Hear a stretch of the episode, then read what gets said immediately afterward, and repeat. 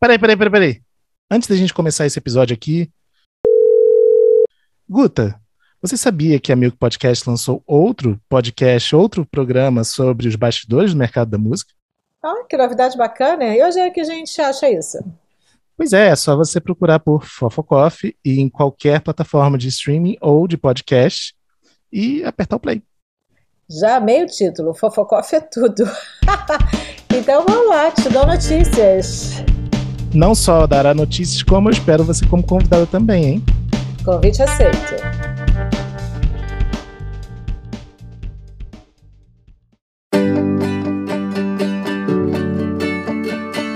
Bem-vindos ao FF, podcast de música e bastidores do mercado. Eu sou Fábio Silveira e essa aqui é uma série especial para o Trends Brasil Conference. Você confere primeiro no Trends todo o nosso bate-papo aqui. E no time titular de hoje nós temos também Bruno Costa. Fala, Fábio. Beleza? E You Got. Salve, salve, gente. Muito legal ter a presença de convidados de peso hoje aqui, hein? Com certeza. E bom. Isso é indireta pro Luiz, cara, que andou, andou comendo mais aí que virou pai agora. bom, ele, ele não me conheceu magro, então eu posso livrar ele dessa. bom, para a gente fazer a ficha, a ficha certa completa, o Luiz, que além de pai, é o Luiz Eduardo Garcia, Music Label Partnerships Manager do Facebook e do Instagram. Tudo certo, Luiz? Fala, Fábio, tudo bem? Prazer estar aqui com vocês. Obrigado pelo convite. E estar aqui com o Pedro também, muito bom. Muito bem-vindo. E o Pedro, Pedro Vilhena, Strategic Partner Manager, é, gerente de parcerias estratégicas do, do Instagram e do Facebook. Tudo bom, Pedro? Tudo ótimo. Oi, gente. Obrigado pelo convite. Maior prazer, uma honra eu já ouvi tanto esse podcast, então agora estar tá aqui podendo contribuir é maravilhoso. Pô, que bom, que bom. Perguntas não nos faltam, né, gente? Desde que a gente começou o FF, a gente está querendo fazer esse episódio aqui com, com o Instagram e o Facebook, e finalmente esse dia chegou, graças à Lu e ao Trends. Bom, para a gente não, não, não é, dar muitas voltas aqui no tema, né? Eu acho que seria interessante a gente entender de vocês hoje é, onde vocês estão colocando os maiores esforços, principalmente dentro do Instagram, em termos de ferramentas, né? E aí eu já vou direto no primeiro tema, é, que nosso tempo é curto. É, as pessoas estão utilizando cada vez mais o Reels, e o Reels ele veio realmente aí como, como uma proposta muito interessante. É, mas o Reels, é, não sei se por causa do Reels, mas a gente tem visto uma queda de engajamento é, direto nos stories é, dos artistas. E muitos artistas falam, poxa, é, eu não sei se eu consigo falar com a minha com a minha, com, meu, com a minha audiência pelo Reels diretamente, eu já estava muito mais acostumado com os stories. Então, as duas perguntas primeiras são como a estratégia do Reels tem sido adaptada, se tem casos bem-sucedidos, e o que, que vocês fala, falariam para artistas que estão tendo dificuldade nessa migração do Stories é, para o Reels? Não é uma migração, né, mas para incorporar o Reels como uma ferramenta e uma atividade efetiva. É, já, já começou bem. É, vou começar aqui, tá, Dudu? Aí, acho que depois a gente faz essa dividida de bola. É, essa coisa de... O Reels, ele veio com, com um alcance grande, porque o Reels tem uma mudança de produto que acontece ali, né? Na chegada do Reels, se você for olhar, hoje você tem uma aba só para o Reels. E o Reels é um formato que tem uma descoberta muito grande, é, é, é proposital. A, essa aba e as ferramentas de descoberta do Reels são interessantes para você crescer perfis que são pequenos. Então, o que você vê hoje são pessoas que não são grandes a princípio, mas que fazem um Reel que voa muito mais longe do que se no passado ela fizesse um Stories. Ela demoraria mais tempo para crescer a base. Então, isso é um fenômeno, mas isso isso traz, às vezes, nem sempre, mas às vezes, uma, um aumento muito grande então você faz um Reels, você fala, nossa, o Reels está indo muito longe. Mas isso não está correlacionado com os stories. Se você está vendo uma, uma diminuição da sua audiência em stories, não é porque o Reels aumentou. É, e assim, é, eu, eu, eu tô lá há quatro anos lá trabalhando, aqui, trabalhando no Facebook, no Facebook e eu fiquei surpreso no começo quando a gente achava que às vezes, às vezes você recebe ligação de um monte de gente falando: olha só, Pedro, meu, meu alcance de stories está caindo, olha só, né? E você recebe de tanta gente ao mesmo tempo que você fala: meu Deus, tem alguma coisa acontecendo, vamos ver porque é alguma coisa acontecendo. E aí você vai ver com uma lupa e você percebe que cada caso é uma coisa. Então, assim, um artista estava no ar com talk show e saiu. outro artista, aconteceu uma outra coisa, etc. É, então, às vezes é muito comum fazer essas correlações, mas essa correlação entre um e outro não existe. Agora, é um fato que se você pode usar o Reels hoje, ele é uma baita ferramenta, porque a descoberta dele é super, super expandida. Deixa eu adicionar um ponto aí no, no que, o, que o Pedro falou, assim, duas coisas, né, em relação a casos e aí aonde o Reels vai, né? Então, o Reels ele dá para você é uma ferramenta muito forte, muito é, é, simples de criação de conteúdo que é, é, criativo ali, né? Então, todas as ferramentas de edição de, de vídeo e tal que estão ali na câmera e dá uma distribuição muito legal, porque como o Pedro falou, né? Vai para uma aba no perfil do, do daquele criador, daquela pessoa, é, é distribuída no feed, então ele também tem uma distribuição de feed ali, quando, óbvio, quando o criador coloca lá e seleciona para colocar no feed, ele vai para a audiência não conectada, porque ele vai lá para explorar, para aquele espaço todo que, que né, a empresa desenhou ali para o Reels, e ali ele fala com, ele pode alcançar pessoas que não seguem a você, então essa diferença também né, de, de distribuição, e ele pode ser inclusive compartilhado nos stories, então ele até se aproveita um pouco da distribuição dos stories, mas quando ele vira um, story, um stories ali, quando o artista opta por compartilhar o próprio Reel ali, ou compartilhar Reels de fãs usando a música dele ali, então ele, o Stories continua vivo, continua forte. Essa semana mesmo, recebendo feedback de, de parceiros e gravadores que a gente teve reunião e, tipo, o pessoal mandando WhatsApp falando, cara, aquelas dicas de ser mais autêntico nos stories, falar mais para a câmera, às vezes, né, é, tem que buscar mais ali participação e ser mais vida real nos stories, está dando resultado. Eu tinha, sei lá, o alcance de 3 mil views por stories, agora estou tendo 60. Então, assim, e justamente depois do lançamento do Reels. Então, como o Pedro falou, muito caso a caso. E o Reels tem todo um várias avenidas ali, né, de distribuição que ele que ele pode participar. E isso também é muito legal desse, desse dessa ferramenta. Com certeza. E aí pensando por esse por esse olhar, é não existe, obviamente, um, assim, objetivamente não existe uma diminuição de alcance orgânico porque foi lançada uma outra ferramenta, naturalmente, né? Basicamente foi isso que o, que o Pedro trouxe na, na primeira parte da resposta.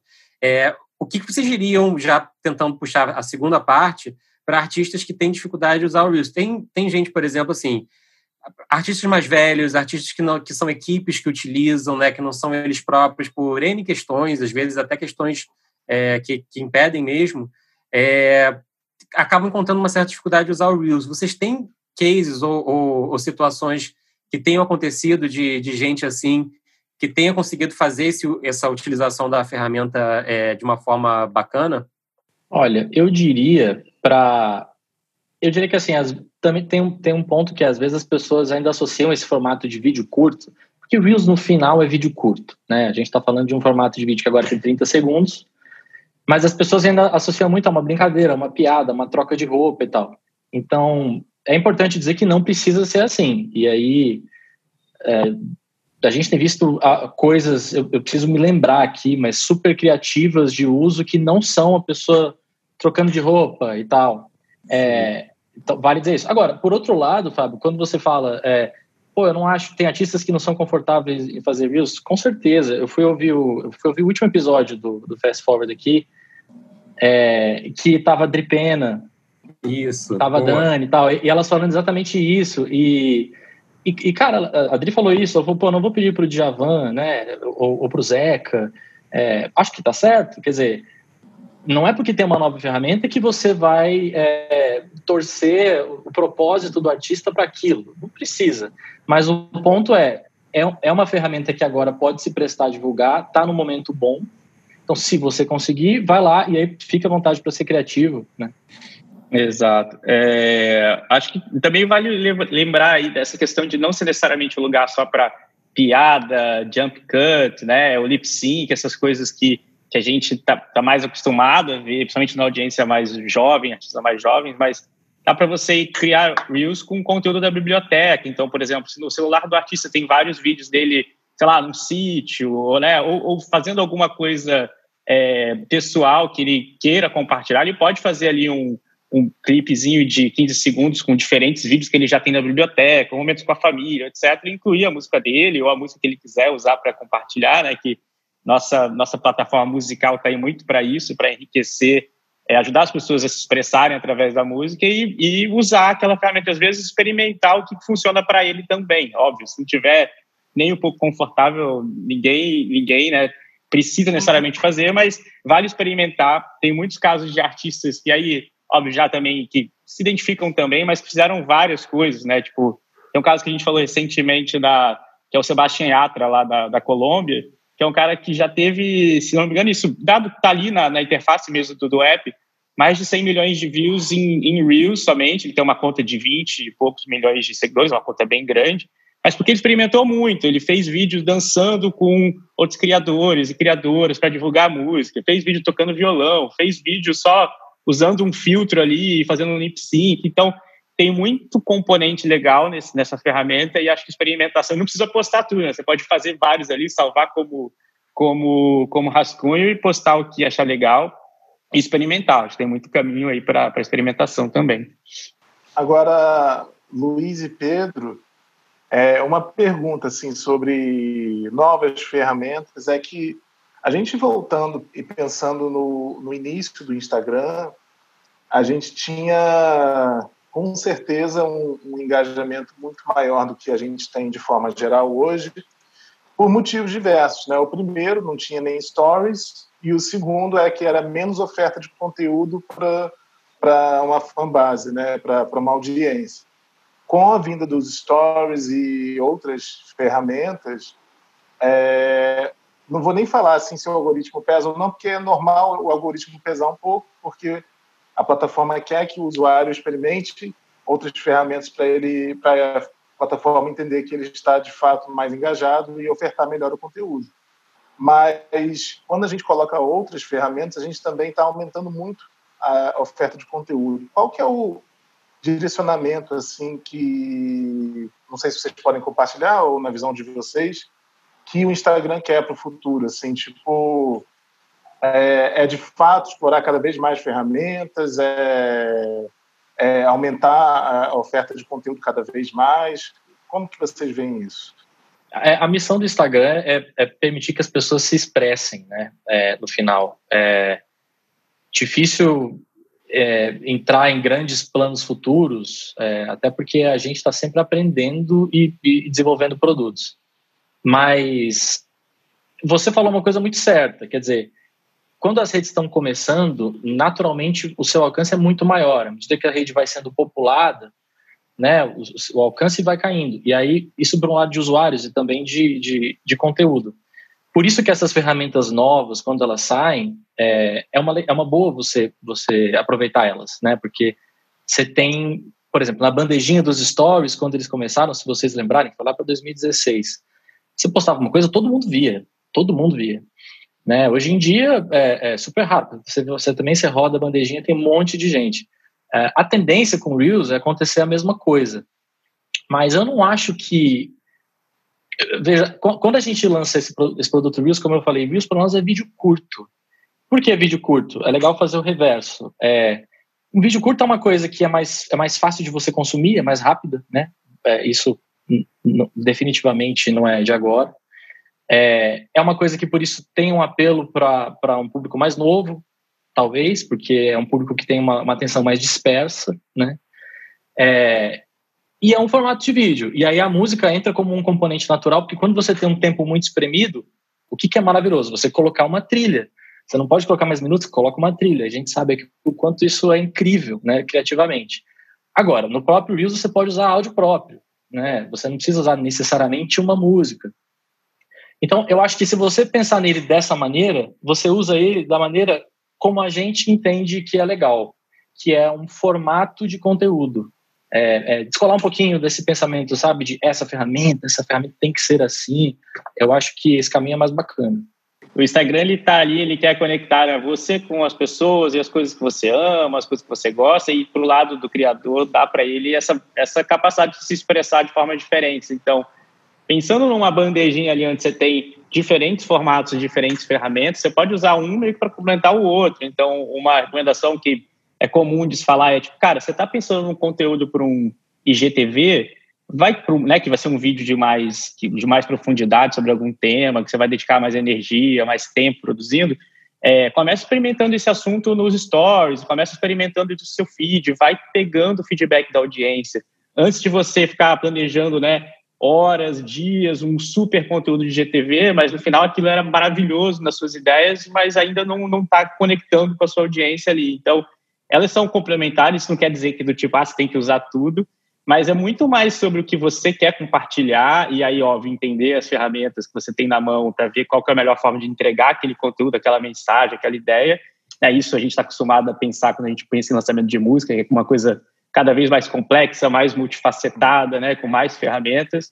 É, é pensar mais nessa mensagem central e ver como entregar. E aí, usando o exemplo do, da competição, né, uma coisa que a gente sempre fala, tanto já ouvi isso o Pedro falando algumas vezes, eu também, é, pensando em, em ferramentas, né?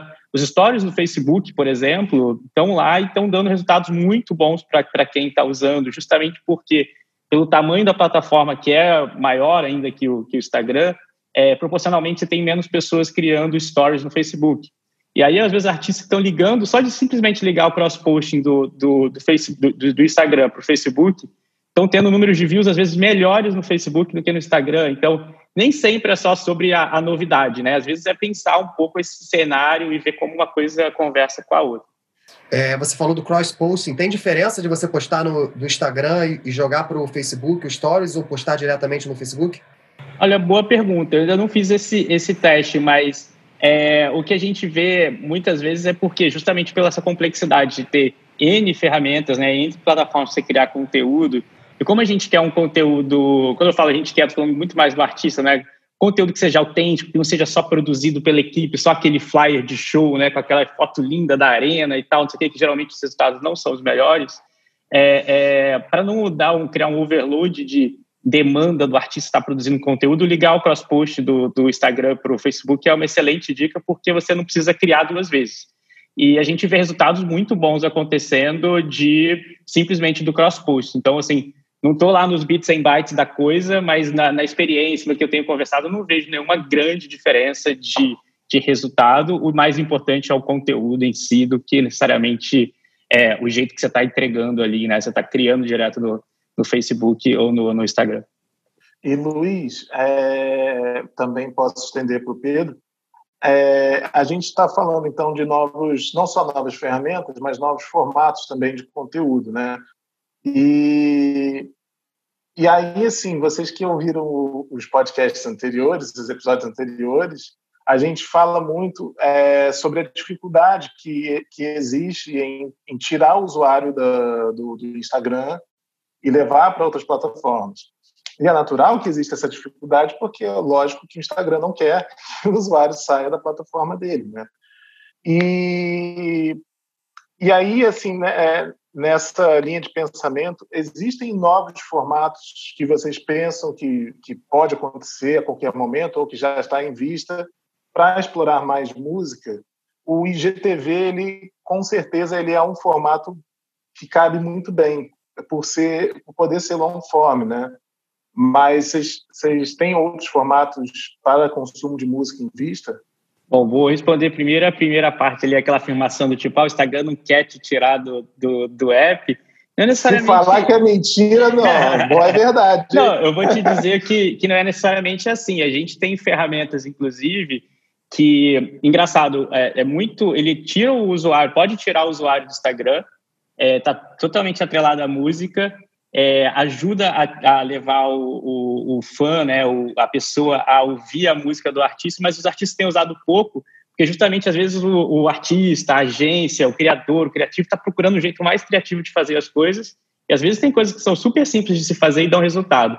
É, por exemplo, se você gera um, um story direto lá do Spotify, ou do Apple Music, ou da Deezer, que tem uma integração com, com, com o Instagram, quando você está vendo a, a, uma pessoa está consumindo aquele story, ela pode clicar ali e ir para o Spotify ouvir a música. Mas como não é um, é, um, é, um, é um formato que meio que todo mundo pode fazer e não tem uma, uma, uma bossa ali, né? Não é uma coisa bonita de se ver, linda. Tem, tem coisas legais, ainda mais depois que veio o Canvas do Spotify junto ali também, ficou bem legal. É, o artista não usa tanto isso. Por exemplo, eu, eu não sou artista, infelizmente, mas é, é, olhando pelo lado comercial da coisa, eu já sentei lá em gravadora e tal, é, eu estaria tipo, colocando dois, três posts da minha música vindo do, ali do, do Spotify no, no, no, nos meus stories por semana, porque aquilo vai ajudar justamente a levar o cara que está consumindo né, os meus stories a ouvir a minha música. E eu lembro que vocês falaram um pouco disso, né? Que às vezes é, as pessoas consomem o conteúdo de rede social de um artista, mas por N motivos, ou pelo biscoito lá que vocês brincam e tal, é, não, não converte para música, né? É, então tem essas coisas também que, que te levam ali para o outro lado. Em relação a, a, formatos, a gente, e aí é, tá aqui, no, não está necessariamente no Instagram e tal, a gente está experimentando com videoclipes, né? E, e eu, Pedro, a gente estava falando, gente fala disso quase todos os dias, o quanto a gente queria que isso chegasse aqui.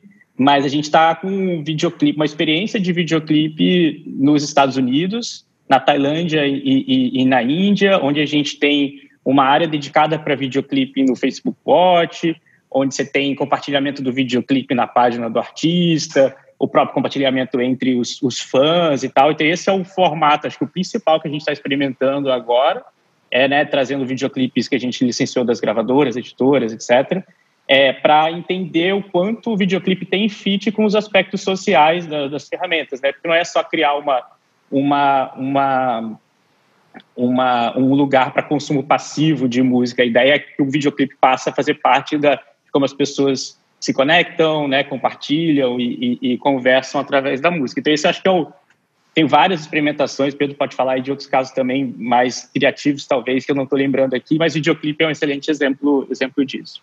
Ah, eu vou só adicionar nesse sentido que essa crítica, às vezes, Bruno, de ah, é muito difícil levar do Instagram para outro lugar, né? Me, me faz lembrar muito aquela crítica de todo mundo sempre quer colo poder colocar um link, né? Num, numa foto, num post, num comentário. Mas o link só pode na bio e as pessoas é, ficam, putz, mas como assim? É, existem razões também pelas quais a gente não permite essas coisas para não deixar a plataforma muito mercantil. É, porque você imagina, se você deixa colocar link em cada post, né? daqui a pouco vai ser só promoção. Então, existe uma linha tênue que você tem que ficar regulando aí nessas, nessas políticas e produtos novos para ela ficar legal. E isso também faz parte. Muito bom. É, aprofundando um pouquinho nesse tema de como, como explorar melhor o, o espaço do Instagram né, e do Facebook para música, né? É, eu queria trazer aqui, assim, perguntar para vocês principalmente que as, que exemplos vocês têm visto que foram bacanas, assim, em termos de, de, de efetivamente converter é, para música, né, e, e, ser um espaço de música? Eu vejo esse, esse, esse dilema como um dos mais comuns, assim, é, artistas que vão muito bem de como, como influencer, né, utilizando bem a lógica ali da, das redes, não necessariamente consegue converter é, esse, essa audiência para música. E aí está um grande dilema e desafio para muita gente que trabalha com esses artistas. Então, não sei se vocês teriam cases ou casos legais recentes ou que vocês, que vocês possam compartilhar nesse sentido, para além de, de, dessa explicação que vocês já deram, é, e como a música pode também, é, pelas ferramentas novas e pelo que vocês estão vendo, né, qual é a visão de vocês, das, qual é a visão das plataformas né, para a música, é, pensando no que está sendo desenvolvido, implementado, né, e o que acho que pode ser feito. É, do, do ponto de vista de, de case, e, e aí a gente acaba esbarrando muito na, na dinâmica do lançamento, né? Então, né, a gente acaba trabalhando muito o lançamento também, junto com as gravadoras, com os artistas. É, eu vou dar um exemplo aqui de um artista que tem uma base grande é, é, e, e, tem uma posição musical que é crescente, que é a Luísa Sonza. É, óbvio que também ela teve outras questões particulares que geraram mais atenção ali para perfil, música, etc. Mas antes, um pouco disso ainda, quando ela lançou Toma, um pouco tempo depois, com, que é com o MC Zack, ela começou a trabalhar bastante o, o conceito do, do challenge no, no, no, no, Reels, então criou lá um hashtag Toma Challenge, dois, a hashtag também nos stories, usando uma outra ferramenta que a gente tem, que é o Challenge Sticker também para os stories. E ela fez uma coisa que é muito simples, assim, e ela passou a, tipo, ela criou lá o, o, o Reel dela e ela ia visitava a página de áudio, que dentro do Reels, quando você clica lá naquela atribuiçãozinha do áudio, você consegue ver o que, que as outras pessoas estão fazendo com a sua música, né? E ali ela começou a olhar e, pô, primeiro, embarcar um pouco no que a audiência estava fazendo, ela tem um perfil grande, então essa, acho que essa pergunta vai, vai ter respostas diferentes para tamanhos diferentes de artistas, né? E, e ela estava ali repostando muito os reels de, de, desses fãs como stories no perfil dela, então ela trazia uma, uma, uma distribuição, né, maior para aquele conteúdo do fã, o fã também se via ali, e isso ajuda também a incentivar outros fãs, né, encorajar outros fãs também se, se, se expressarem usando aquela música. Então, tem exemplos ótimos de pessoas fazendo maquiagem, aquelas maquiagens né, de transformação, e aí usando a música e usando trechos da música para viradas. E a gente não pode ainda compartilhar números, porque são números que são é, é, ainda é, é em NDA, contratos, etc. Mas no dia que ela começou a fazer isso, a música teve um salto de produções de outras pessoas, fãs, criando também com aquela música nas nossas, nas, nos nossos apps, aí, principalmente no Instagram, que onde ela focou mais. E eu conseguia ver por outros caminhos ali, chat métrico e tal, que aquela música estava crescendo e cresceu em proporções similares em outros, em outros apps ali mais no mundo de consumo. Não tem números, não dá para isolar o fato, né? não tem números é, oficiais, mas dá para ver que tem esse impacto, principalmente quando você tem uma conta grande. É, e aí tem N histórias também de, de artistas que, porventura, a música viralizou nas redes sociais e essa música né, cresceu em tudo quanto é chat. E aí tem, acho que você pode pegar qualquer uma das plataformas sociais ou grandes plataformas, sempre vai achar um caso ou vários de artistas que, né, breakthrough, estouraram através de, um, de uma viralizada de música, vamos dizer assim. Pedro pode trazer mais exemplos aí também. Eu, eu, eu sei que a pergunta foi para exemplos de músicas, de conversão, ressaltou muito bem isso, mas eu, eu, eu quero fazer uma contra-provocação, porque eu, eu, sei que a ideia é, é, obviamente, focar na música e você quer desencolar essas coisas, e, e com certeza não é necessário que um artista seja um influenciador. Mas existem casos em que a gente vê que no final a música e o trabalho todo ganha muito porque o artista descobriu uma faceta sua através da rede social. Então, o caso clássico que eu, que eu acho que eu vou passar esse ano inteiro ainda falando é o da Tereza Cristina, é, que se descobriu uma criadora de live. E, e, e eu sou muito grato. Eu, a gente assiste aquilo às vezes, é muito gostoso e tal. É, nesse tempo trabalhando na, na, na, companhia, eu acho que eu não vi uma pessoa que fazia lives diários, como os da Teresa, de duas a três horas. Ela não deixou de ser cantora, né? Eu acho que ela não tem nada a ver com o Instagram. O Instagram foi a via. Ela descobriu uma coisa ali, que ela fazia uma sala de estar e ela se expressava, expressava a sua visão de mundo, expressava também a sua música de um jeito super interessante, que é sem produção, né? É com muita autenticidade. É, e isso mudou uma série de coisas, né? A Tereza está lançando e tal. Então, é claro que a conversão é super importante, mas é importante ser criativo também, né? Também estou lembrando aqui da Pepita, por exemplo, que quando a gente lançou o IGTV lá atrás, a Pepita fez um talk show, um, programa que as cartas para Pepita, é, que ela lia as cartas dos fãs e comentava, né? Um formato de TV clássico que ela fez e descobriu ótima, e a audiência foi ótima. E a Pepita falou, cara, eu vou na 25 de março, as pessoas me chamam na rua. É, então, essas coisas também, é, de novo, é super importante o propósito. Eu acho que é, é realmente muito importante todo mundo entender que não é necessário ser influenciador. Ser influenciador é um dos objetivos possíveis de negócio, mas o seu objetivo pode ser venda de ingresso, o seu objetivo pode ser tuning de, de música ou de outra coisa, ou só inspiração, crescimento de base. Mas é legal usar esses recursos, porque às vezes vem coisa boa, entendeu? É, mas eu queria perguntar o que, que a gente pode esperar por aí é, em termos de, de inovações ou de projetos para música, né? Existem testes sendo feitos fora do Brasil e, obviamente, a gente tem muito interesse em ter isso por aqui em breve. Então, não sei o que pode ser compartilhado ou não, mas eu não podia deixar de perguntar essa. Essa é dura, fica com o Dudu essa.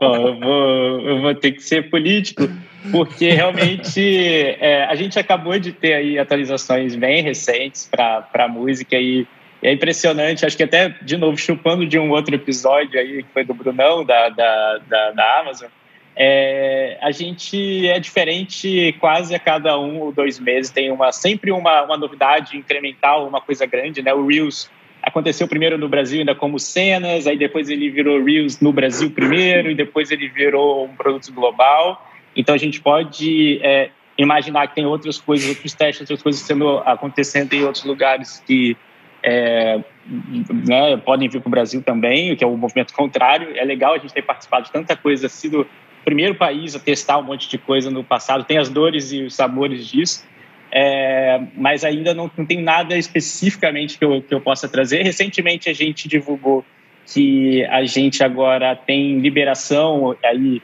pode entrar em outro assunto depois, para lives de games. Então, os criadores, de, os gamers, né, eles podem é, usar músicas lançadas comerciais aí, tanto das majors quanto das gravadoras é, é, é independentes, Merlin, etc., no background de games. Né? É importante que realmente tenha um game ali, que a música não seja o, o elemento central daquela live. É, a gente fez um, um, caso recente, eu, Pedro, junto com a, a, a Warner, que, que queria trabalhar a Max no Brasil, e eles fizeram, trouxeram dois criadores de, de games, dois criadores de games é, para fazer live, fazendo react, jogando e fazendo react do novo álbum da Ava Max. Então, é, foi super legal, assim. Ainda é uma, uma um, a gente está só o que a gente pode falar é que a gente está só esfregando a superfície da música ainda dentro do que é Facebook e Instagram e a gente vira e mexe vai ter novidades, mas eu não tenho nada concreto para dizer para vocês aqui. Perdoa aí a minha falta de, de novidade. Gostaria de poder ter mais coisa para falar, mas com certeza vai ter alguma coisa. Eu só não sei exatamente o que, o que é. É terrível, porque a gente sabe dos testes e tal, mas a gente não pode falar. Mas eu, eu vou falar de. Eu vou falar de duas que, que, que, que talvez valha a pena, que são mais táticas, mas que valem a pena. Uma é. Bom, o Reels acabou de, de ser expandido para 30 segundos de duração, isso é super recente, não sei se todo mundo sabe. E com certeza em Instagram dá para esperar novas ferramentas criativas para o Reels, é, que vão continuar vindo. No Facebook tem uma coisa interessante que vai acontecer, que é uma nova experiência de página. Então, a página do Facebook dos artistas, é, que era a mesma coisa que uma página de marca, né? Então, se eu sou uma marca, eu abro uma página, se eu sou um artista, eu abro um artista. É, a gente vai criar essa nova experiência de página que é mais meio que um misto entre um perfil e uma página. Então, tem uma série de coisas que são melhores, eu acho, pra, especificamente para figuras públicas no geral, assim. Um design mais intuitivo, uma navegação mais simples entre o perfil e a página, a página passa a ter acesso ao newsfeed, então o artista passa a poder comentar em posts, é, e aí isso melhora até a distribuição do, do próprio artista. Então, isso é, é, legal porque o Facebook, no fim, é, uma, é, uma, é, um, é lugar de conversa. É, o Facebook, cada vez mais, ele, ele é isso, assim.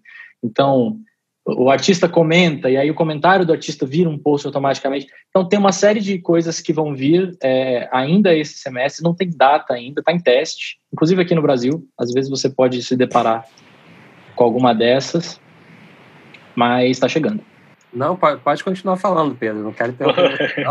Eu vou adicionar aí o Pedro também. Tem, tem coisas é, que foram anunciadas recentemente é, no, nos Estados Unidos e tal, e para o mundo como o Messenger vindo para o Instagram, né, e, e, tendo uma integração melhor.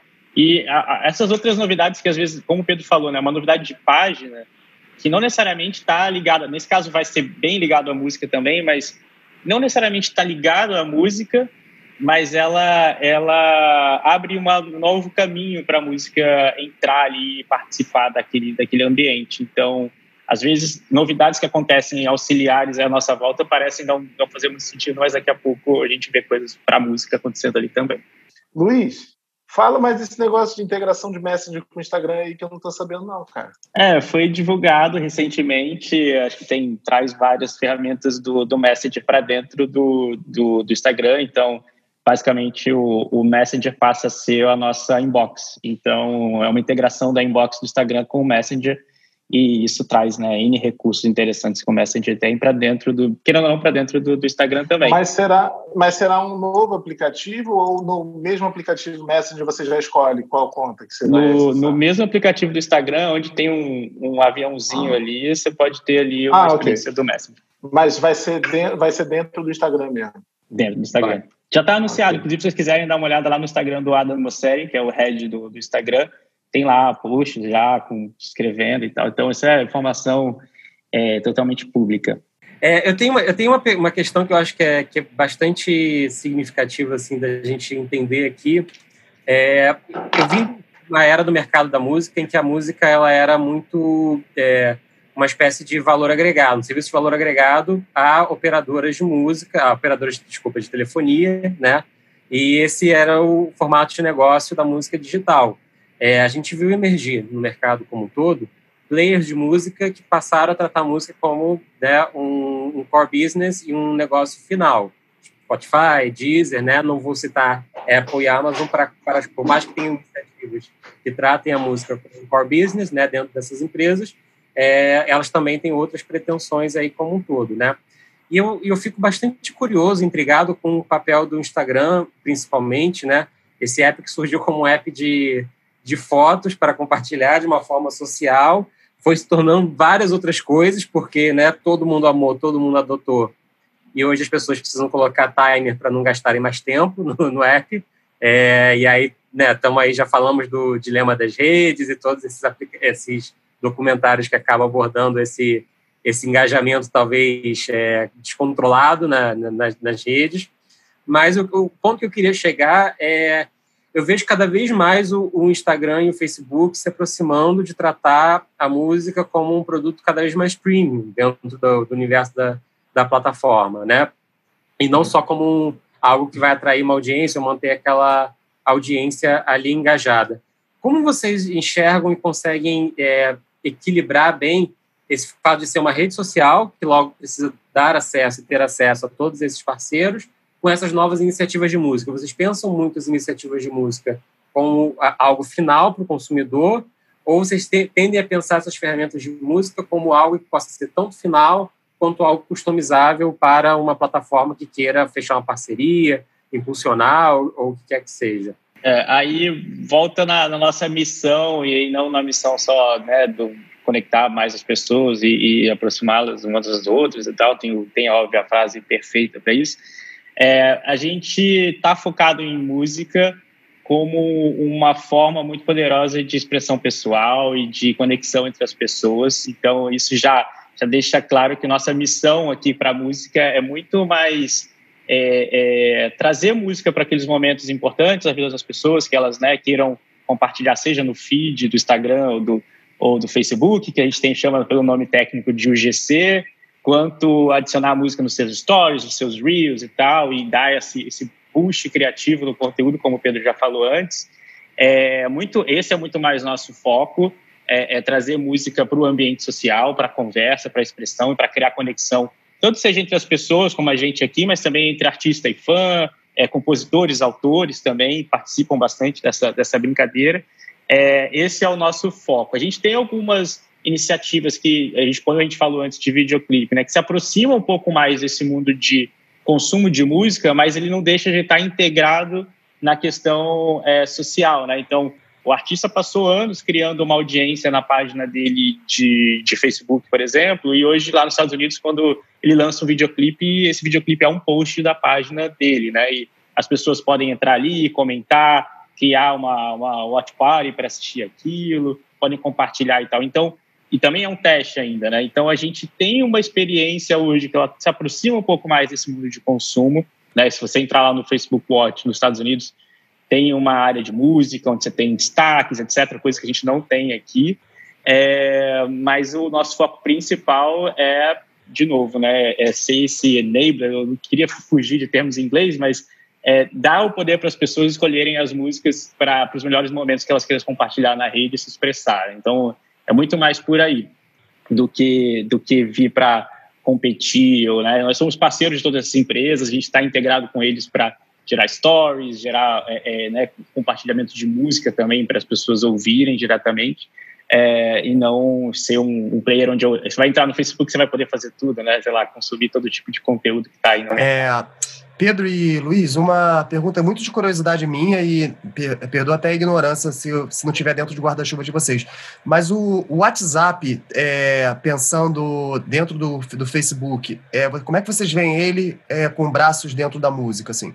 O WhatsApp, ele é uma, ele é um, um aplicativo muito assim, ele, ele tem um trabalho, né? É, existe um cuidado de não pendurar coisas no WhatsApp para ele não, não se desvirtuar da sua função original, que é muito objetiva, né? E principalmente aqui no Brasil, que o app tem que ser leve, né? Você não pode ter um app muito grande, por exemplo, Instagram é um app pesado é, para muito celular.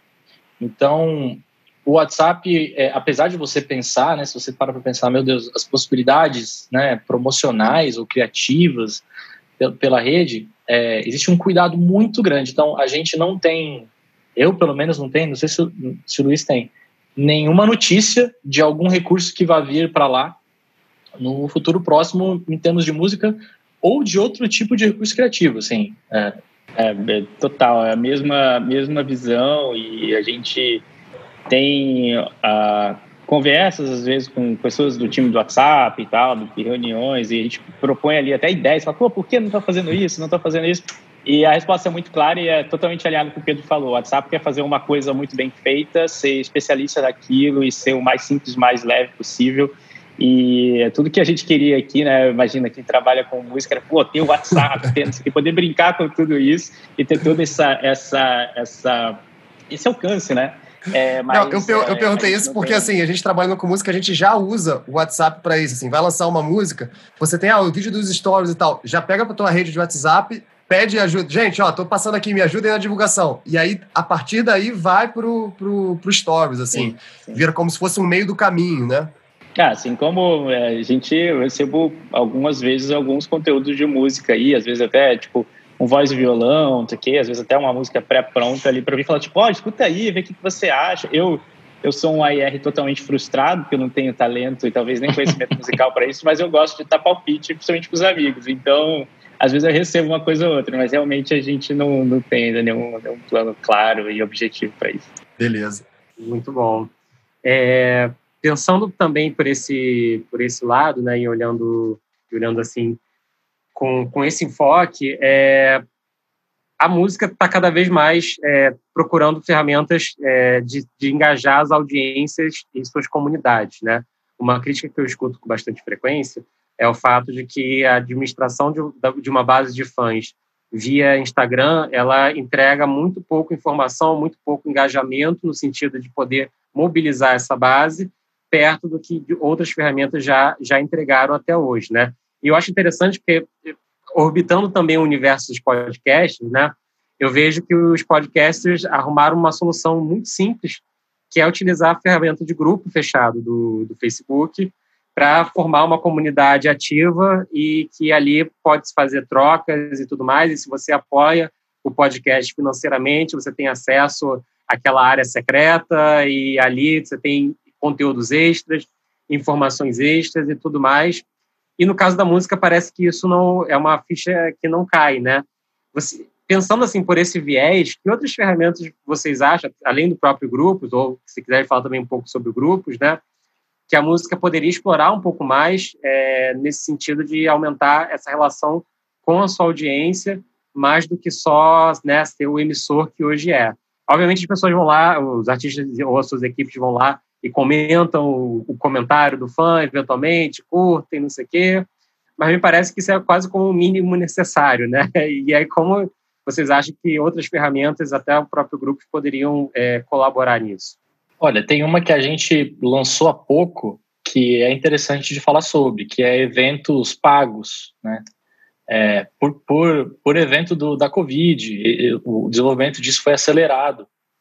E a gente acabou de lançar essa ferramenta no Facebook que você pode fazer um evento é, com ingressos pagos que são comprados dentro do próprio Facebook, independentemente se seu evento acontece numa live do Facebook ou numa outra plataforma. É, isso é para viabilizar, para diminuir o funil, né? Porque antigamente as pessoas divulgavam o evento através do post, mas aí o, o fã tinha que sair para comprar ingresso e depois também. Então agora você consegue fazer tudo lá. A gente não tem revenue share nenhum, a gente não pega dinheiro nenhum disso. É, é, realmente para viabilizar isso. Essa é uma de monetização, né? Mas eu acho, Fábio, o grupo que você falou é super interessante. É, eu me lembro da Cláudia Leite, que tem um grupo super ótimo que ela criou já faz uns três anos. E aí o grupo, quando o grupo pega, ele vai indo, né? Ele, ele mesmo se retroalimenta e se gerencia, assim. E aí ela usa o grupo como uma avenida de, de conteúdo. Existe uma outra ferramenta em Facebook também chamada Top Fans, que você liga e você a, a, própria página popula quais são os seus maiores fãs de engajamento da semana. Então aí você consegue direcionar conteúdo para eles também. Acaba sendo um outro tier, né, de, de direcionamento. É, agora, eu vou voltar numa coisa que o Dudu falou antes. É, tem, tem muita coisa para usar, e às vezes as pessoas ficam quebrando muito a cabeça de, de uma coisa nova e tal. Mas, cara, a gente vê muito case de, de pessoas que só usaram o Beabá é, e, e, e, conseguiram coisas interessantes. Então, assim, o Facebook ele tem o, o botão compartilhar é, e ele tá, tá, tá sendo muito está tendendo muito a conversas, como eu falei. Então, se você leva assuntos para o Facebook que geram conversa, isso tende a, a crescer da distribuição. É, as Bahias, por exemplo, antigas, as Bahias da Cozinha Mineira, é, vão lançar agora uma série de, de, de singles e estão com esse projeto de usar o Facebook para explorar a conversa dos temas das músicas, que de outra maneira não teria como você clicar duas vezes né, no tema da música. E, é, então é isso, assim, eu acho que tem coisa nova, mas o simples às vezes é incrível, sabe? É, Faz o beabá que dá certo, né? Exato. Eu vou adicionar aí o ponto do Pedro, e acho que o Fábio meio que entregou, fez a pergunta e entregou a parte bem importante da resposta, que é a questão de grupos, e volta um pouco aquela, aquele, aquela, aquele ponto, né? Tipo, o que, que o artista está querendo falar naquele momento e, e, com qual profundidade, qual recorrência, né? E aí, de novo, tem diferentes perfis de artistas, com diferentes viés musicais, mas todos são criativos, todos são pessoas e todos têm seu, seu interesse. E, e poxa, é, tem casos de fora da música, por exemplo, o caso do Marcos Mion, que é um caso que também o time do Pedro e a Nath trabalham muito bem, né? Que ele falando de uma coisa muito pessoal, que é a relação dele com o autismo e tal. Ele criou um grupo gigantesco, as pessoas entram, compartilham sobre um tema tão importante, né? Então, às vezes beber um pouco dessas fontes, como você falou de podcasters, né? Porque eles tiveram que fazer isso por necessidade, porque eles não têm o mesmo tamanho de audiência que um artista tem no perfil do Instagram deles. Então, eles tiveram que criar a comunicação mais em profundidade. Então, poxa, quantos artistas, né, e movimentos que de todos os movimentos, todas as frentes, mas quantos artistas não, não têm questões que se interessam, né? É, seja por cuidado com os animais, é, é, saúde mental, é, relacionamento abusivo, vários temas importantes que as músicas tratam. E aí é um pouco o artista, pô, eu tenho eu realmente tenho vontade de falar sobre esses assuntos, como o caso das Bahias, que vão explorar isso para cada assunto tratado numa música, mais conversas. Mas, poxa, se eu tenho, o grupo é um excelente lugar, é um excelente lugar, e às vezes você não precisa ter o, o grupo para falar sobre um tema, mas, cara, você lançou um álbum que você falou muito de, sei lá, de relação, relação com, com drogas, e você acabou de passar por isso, e tem ali um álbum super. Vou pegar, sei lá, o exemplo do Black Alien com o último álbum dele, que ele fala muito dessa relação e, cara, será que ele está interessado em falar em mais profundidade, ser mais aberto, com um grupo mais fechado de pessoas? Você pode criar um para falar sobre isso. Daqui a seis meses, você pode estar com a cabeça em outro lugar, você pode estar com a cabeça em arquitetura, porque você está construindo uma casa. E aí, cara, vai modulando o tema, né? Então, grupo é uma excelente ferramenta porque as pessoas não, não gostam, às vezes, de um, de um artista só por causa da música, gosta da pessoa, e, e as pessoas são multifacetadas, né? tanto a audiência quanto o artista. Então, você cria esse lugar. Agora, é um comprometimento de médio e longo prazo. Não dá para você criar um grupo hoje e achar que vai bombar amanhã. Você vai fazer uma live lá e já vai estar tá gigantesca. Então, quanto mais tempo você dedicar, entender e se expor ali de, uma forma e se abrir para o diálogo, né? Você pode ter mais resultado. Foi enorme a resposta aqui, mas, mas tentei colocar para fora aqui. mas é verdade. É verdade, verdade, com certeza. É, Bom, eu, eu tenho uma última pergunta, não sei meus companheiros, mas é uma última pergunta capciosa aqui. É, eu queria saber do Pedro e do Luiz quem vocês é, de música têm curtido seguir nas próprias redes que vocês trabalham. quem vocês têm por, por gosto pessoal ali, indo buscar. Caramba, boa pergunta. E Pedro já sei que segue o Caetano. Vou deixar o Pedro responder, responder primeiro, porque ele entende muito mais de música do que eu, eu sou só curioso. Você para com isso, não. É, só, só me botando na fogueira, na verdade. é, é, é, uma pergunta difícil de responder, porque a gente acaba podendo causar inveja e ciúmes aí na praça. É, eu acho que. Eu gosto muito. O Bruno falou do Caetano. Eu gosto muito do que a Paula faz com o Caetano é, assim como de outros cases veteranos, assim, porque eu, eu gosto da surpresa, né? Então, quando você vê assim a conta do Caetano é, super rolando, eu falo, pô, que legal. É, a própria Tereza Cristina, é, pô, o Zeca Pagodinho no Facebook, como, a, como eles estavam contando aqui no último episódio, é, essas coisas me encantam muito, assim, eu gosto mais da, da inovação é, e do... E, porque eu comecei no digital hackeando o digital. Digital, gente, é uma coisa que é feita para ser hackeada. No digital, é, você tem que criar coisas novas e, e em alguma medida, subverter né, o, o que está posto, assim. É, olha eu trabalhando na plataforma falando isso. Mas, então, eu acho legal é, quando, quando você vê pessoas dando esse, esse empurrãozinho, assim. Cara, eu, eu concordo com tudo que o Pedro falou. Até várias vezes pessoas pedem né, exemplos de artistas que, que não estão tão conectados com a rede social, mas, poxa, tem super conteúdo. O exemplo do Caetano é ótimo. E o Bruno puxou a sardinha para ele também, porque ele andou lá ajudando o Caetano a fazer live. então dá para ver aí a, a pescaria. Obrigado pela mas propaganda, o, Luiz. Obrigado. Pode falar mais do que eu tenho fazendo. eu vou, vou falar de um caso aqui que não é, eu vou, tem N é, é, talvez, mas é realmente por, por até tentar entender o que está sendo bem, bem feito e como está sendo bem feito, né? Às vezes a nossa minha visão das redes sociais vira muito profissional, eu fico o tempo inteiro seguindo artistas, o tempo inteiro olhando, vendo o que eles estão fazendo e tal. Então, é, eu não lembro de nada específico agora, mas um caso recente me chamou a atenção que é o projeto do Whindersson com o Lil Wind, que eu achei um negócio muito legal. É, ele pô, conseguiu trazer a estética dele, o conteúdo dele, a, a brasilidade, a nordestinidade, sei lá se isso existe, para dentro da linguagem do trap e rap. Então, tanto as músicas são interessantes do ponto de vista de produção, conteúdo, etc., é, mas o que ele criou ali com o Lil Wind, né, aquela persona ali, e aí o, o Lil Wind conversa com o perfil dele, ele se coloca no perfil dele como empresário do Lil Wind, e o Lil Wind está lá no, no, no, Instagram. Eu acho que é um, é um caso bem legal, assim, e, e me divertiu muito, até porque eu, eu, fiquei sabendo desse, desse lançamento pelo, pelo Instagram, eu queria ter ficar sabendo antes para poder ter ajudado mais. Mas o, eu achei sensacional essa, essa tirada dele, a ideia toda, eu achei muito legal. E Luiz, é... qual que é o seu lançamento da Milk favorito, do seu da Milk? Pode falar aí, não tem problema Deixa para perto Cara, play, né, Fábio? Deixa para perto é, play. É. O Bruno vem me alimentando com músicas da Milk aí há meses, então eu acho que ele também me programou minha mente aqui para esse podcast. Né? Tá, tá operando.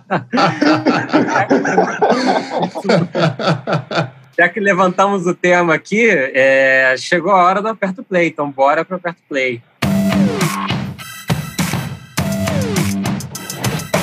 Bom, no aperto play a gente vai começar, como sempre, com os convidados. É, Luiz, que jabá o Bruno te encomendou para você fazer aqui?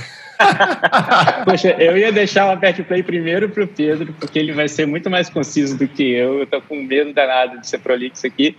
Mas eu, eu tenho ouvido muito, vou dizer, três coisas, tá? É, eu, mais ou menos como vertente do que é a música. Um cara que eu conheci melhor a história esse ano, eu já, já sabia quem era, já sabia mais ou menos fazia, é o Rico da Laçã. É, eu acho a música dele é, é, mudou como uma música que fala muito comigo hoje em dia, assim, por N razões. Acho uma música que toca um tema super interessante, que é relacionamento abusivo, independentemente se é, se é romântico se é, ou se é uma questão mais ampla, etc.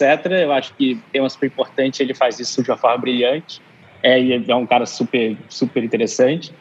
A outra coisa, eu acho que eu vou chamar de um movimento aqui, gente, perdoa meu, meu desconhecimento técnico das coisas, mas é essa mistura de funk, rap, trap, é, R&B, aí tem parte do, do Brunão aí no meio, que eu acho que é onde está saindo uma, uma identidade musical nova, comercial, porém muito rica e legal, que pode ser a nossa identidade mais para frente, para fora. Antes as pessoas falavam que o funk brasileiro ia ser isso, mas não acho que é uma coisa só, é essas coisas se misturando. Então, tenho ouvido muito, é, obviamente, WC No Beat, Dallas, que é um produtor que eu gosto pra caramba, MC Cabelinho, MC Rariel, principalmente esses dois, principalmente quando estão falando mais da vida de aspecto geral do que do senta-senta, né, da coisa mais mais funkeira, mas são caras que têm muita coisa legal para falar. É, as próprias coisas de mais de R&B aí, o próprio Bruno está trabalhando e eu acho que o Guto também junto aí um monte de coisa legal. É, a, a Camila Zassou, acho um nome super legal. Tem vários nomes legais desse, desse, desse negócio é, é, que eu gosto muito. E a terceira, acho que eu vou fazer uma menção honrosa aqui ao Wade, é, que, que, a gente trabalha junto lá no, no Facebook e eu estou aprendendo muito sobre música latina ultimamente. Não só, primeiro, dar o devido respeito aos caras gigantes do, do reggaeton, que são gigantes fora do Brasil e, e nos Estados Unidos, e a gente dá pouca atenção aqui. Acho que o Yugot já falou disso aqui algumas vezes, não só desse, desses caras, mas da música latina como um todo. Então, é, cara, Sete é um cara impressionante, assim, o, o, o, tamanho dele, as músicas são muito legais. Minha filha é viciada em Água do J Balvin, então eu já ouvi essa música acho que 555 mil vezes nessa última semana, porque quando ela começa a ficar nervosa, a gente coloca água, ela se acalma. É, é, e entre outras coisas. Então, esse foi o meu aperte play super gigante. Pô, muito diversificado e divertido. Pedro, é, Luiz, Luiz, podia ser a IR, hein, mesmo, hein, cara? Aí, ó. É, eu acho que um monte de gente que trabalhou comigo lá na Ação Livre acha que eu, que eu sou um AR frustrado de verdade e, e odiava os meus, meus palpites, meus pitacos. Ah, esqueci de falar do Matuê aí no meio dessa, dessa coisa toda do rap trap aí, que é um cara gigante também. Muito bom. E você, Pedro, para quem você aperta o play?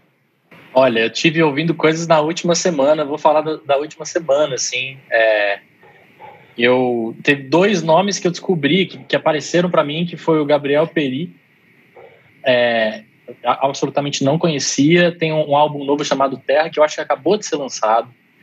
É, e o clima é uma delícia no álbum todo. Os arranjos são super cuidadosos. Eu já ouvi algumas vezes uma chamada Dança, essa música Dança os Sopros me lembraram assim, Snarky Pup, é uma coisa ambiciosa, mas é refrescante e tal. Então eu tô bem nessa. É, um outro artista é o Ian Cloud. Ian Cloud também não conhecia, também acho que é um lançamento super recente de um álbum. É, ele é um. Me parece ser, tá, gente? Posso falar besteira, falar besteira aqui, me perdoem. Me parece ser um rapper baiano de Salvador, eu vi que ele tem um álbum de 2016 também super interessante, mas o antigo é mais rap. Esse novo já traz um tempero mais latino, mais trap e tal. Ele tem uma música chamada Garota de Salvador, que eu adorei, tem uma levada meio malemolente, e caiu super bem nesses dias que São Paulo tá quente igual Salvador. É, e aí tem Diego Figueiredo. Diego Figueiredo, um violonista monstruoso, né? Um cara premiado, pelo menos nomeado, acho que ano passado, para o Latin Grammy, mas não tão conhecido. Aí a música instrumental, e ele lançou um disco chamado Compilation, que ele toca vários temas e tal. E eu adoro ouvir música instrumental, é, porque ela te, te descola da letra e, e, faz saber o que, que é possível, né? Porque ali o cara tá com essa válvula de expressão na mão e, e bom, o Diego é virtuoso, muito samba, muita brasilidade ali e tal. Além disso, eu tô ouvindo uma coisa antiga mas que eu queria dizer que é Marco Ribas. É um disco de 76 do Marco, que tem uma música chamada Curumim. E essa música eu descobri no Empoeirado do Ed Mota, finado programa Empoeirado do Ed Mota, o Ed tocou. Eu guardei esse negócio, outro dia eu abri uma anotação, ouvi, ouvi de novo, e é maravilhoso, gente. Aquelas vocalizações, sopros também, eu sou brasileiro, então eu tô nessa. Tá muito quente, então eu tô nessa pegada em geral. Vocês viram Pedro. a diferença de erudição, né, cara? Eu falei aqui de um monte de coisa, porque os caras muito mais cirúrgico e tal. Pedro, você vai ganhar a medalha. Você vai ganhar a medalha do primeiro convidado de falar de música instrumental aqui, cara. Você tá é tá brincando. é verdade. Ô, louco. Muito bom, cara, muito bom. Nem Pô, parece é, que é, é vocalista é... em banda, né? É, mas o, é mas o Dudu que é o Enar aqui, viu? Bom, dando sequência, Bruno, para quem você aperta o play? Queria só falar que a gente mede é, se é um bom Enar ou é um mau Enar, conforme quanto mais indie for, melhor é. Entendeu? É artisticamente antes, artístico antes do comercial, né? Mas e aí, falando de, de artístico antes do comercial, o meu aperto play foi para uma música que lançou agora, do Chet Faker, chamada Low. E uma, uma observação assim muito não cirúrgica é que eu estou um pouco confuso. Não sei se você, Fábio, que é, é índio de carteirinha, sabe me, me, informar, mas o Chet Faker ele passou a assinar é, o trabalho dele como Nick Murphy. E aí, durante um tempo, até nas plataformas, estava Nick Murphy barra Chet Faker, e agora, agora voltou o Chet Faker e ele separou o trabalho da obra Nick Murphy do Chet Faker. Eu não, não sei se você está ligado nisso, mas é uma coisa meio estranha, confusa. Mas que bom que Chet Faker voltou, só digo isso, porque a música é muito boa. Muito bom. Eu não tô, não tô ligado, não. Na verdade, talvez por ter mudado de nome, passou reto aqui por mim. Mas uma boa dica que já vou parar aqui para escutar. E o Gato, para quem você aperta o play? Muito bem. Vou levantar de novo a bandeira latina aqui, que tem que ter um. Tem que levantar. É, vou trazer um, um rapper que eu adoro, cara, que é um cara colombiano, não para básico. Não sei se vocês já tiveram oportunidade de ouvir o, o som dele. É um cara de Medellín. Colômbia, cada vez mais celeiro de craques, assim. Sempre teve disso. A Colômbia não é o, melhor, o maior mercado latino-americano, mas para mim é o mercado mais criativo, assim. É o maior é... celeiro, sem nenhuma. É, assim, pensando em celeiros no disparado, assim, mesmo de, tamanho o México é maior, mas, assim, os artistas que estão vindo de lá, já uma década, ou talvez, sei lá, duas décadas, são, são fantásticos. E aí, esse cara é, lançou uma música essa semana chamada Conson Consonante, é, e a música é muito legal porque ela é cheia de acordes dissonantes. E eu falei, puta, o cara lançou uma música consonante com, com os acordes é, dissonantes, é super lo-fi, beat estragadinho, sabe? É uma sonoridade toda até transgressora, assim. É, vale a pena ouvir, é um cara que eu, tô, que eu tô acompanhando já há um tempo. Eu acho que esse cara vai crescer. Ele já é grande na Colômbia, já é grande na Latinoamérica, mas vai crescer muito mais ainda. Fica a dica, então, aí, não para básico. Eu posso pegar a carona aí com, com o Guto? É, falando de rap é, colombiano, tem um menino, cara, eu não sei como chegou no meu Instagram, acho que foi o Age também que me mandou, que ele chama Emblema MC. É um, um menino novo. Dê uma olhada nas coisas que ele faz no IGTV e nas coisas que ele faz no Instagram, puxando a sardinha duas vezes aqui, né? Voltando pro, pro Instagram. É, ele é um, um, é um rapero de, de, de, tipo de rinha, né? De, de competição. E, cara, é muito legal o que, ele, o que ele faz. E é um menino, cara, um menino super novo. Então, acho que tem um talento enorme. Dá uma olhada lá. Pô, que bacana, que bacana. Eu aqui vou ter que destoar, não tanto, porque porque o Pedro citou aí também podcast, mas eu ando só nos podcasts, né? E eu, nas últimas semanas. Então, andei descobrindo e redescobrindo alguns maravilhosos e eu redescobri um que eu achei, eu acho brilhante, é um podcast chamado This is Brazil, escrito assim, e é basicamente feito por, por dois caras incríveis em que eles, aproveitando áudios de WhatsApp, fazem uma, um fluxo de consciência sobre temas da brasilidade e se aprofundam em episódios com nomes maravilhosos como Passageiro de ônibus clandestino não tem voz, Arroz, Sexo e Corrupção, Penso no Absurdo, no Brasil tem precedente, por aí vai, e aí é uma costura muito bem feita de, de histórias e de, e de povo fala, mas muito bem pensado, muito bem construído e muito divertido de ouvir. Eu que sou chato de fazer rir, me, fez, me faz rir nos primeiros cinco minutos umas duas vezes por episódio. Então, recomendo muito This Brasil disponível. Gente, quero muito agradecer a presença do Luiz e do Pedro. Finalmente aconteceu. Foi muito bom. Eu ainda tô, eu ainda preciso voltar. A gente já falou sobre isso, porque eu quero tirar foto mostrando a meia no sofá. quero disputar o um microfone, quem fica com o microfone bom. Eu quero essa experiência 100%, tá? é, esqueci também. Esqueci de falar da meia. Eu vou dizer que eu, eu gosto muito de meia ridícula. Inclusive, eu tenho dois pares de tênis da Nike que são transparentes, então é justamente feito para mostrar uma meia ridícula lá dentro. e eu, eu gostaria muito de sentar lá e mostrar uma dessas, dessas ridicularidades para vocês. Aqui... Uma pergunta, Luiz, você tá de chinelo mesmo? Você faria isso com a gente, cara? cara, tá 37 graus aqui, mano. Eu tô de chinelo há muito tempo. Eu tô seis meses de chinelo, talvez.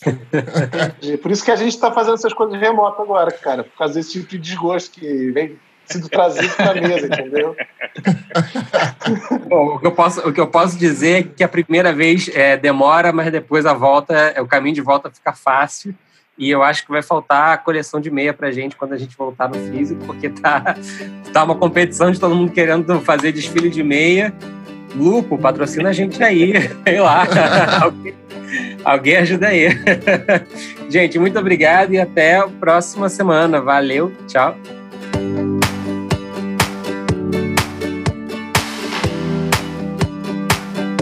O FF Podcast é uma parceria entre a Milk, o Tem Magística Amigos, o Música Copyright Tecnologia e o You Got Studio.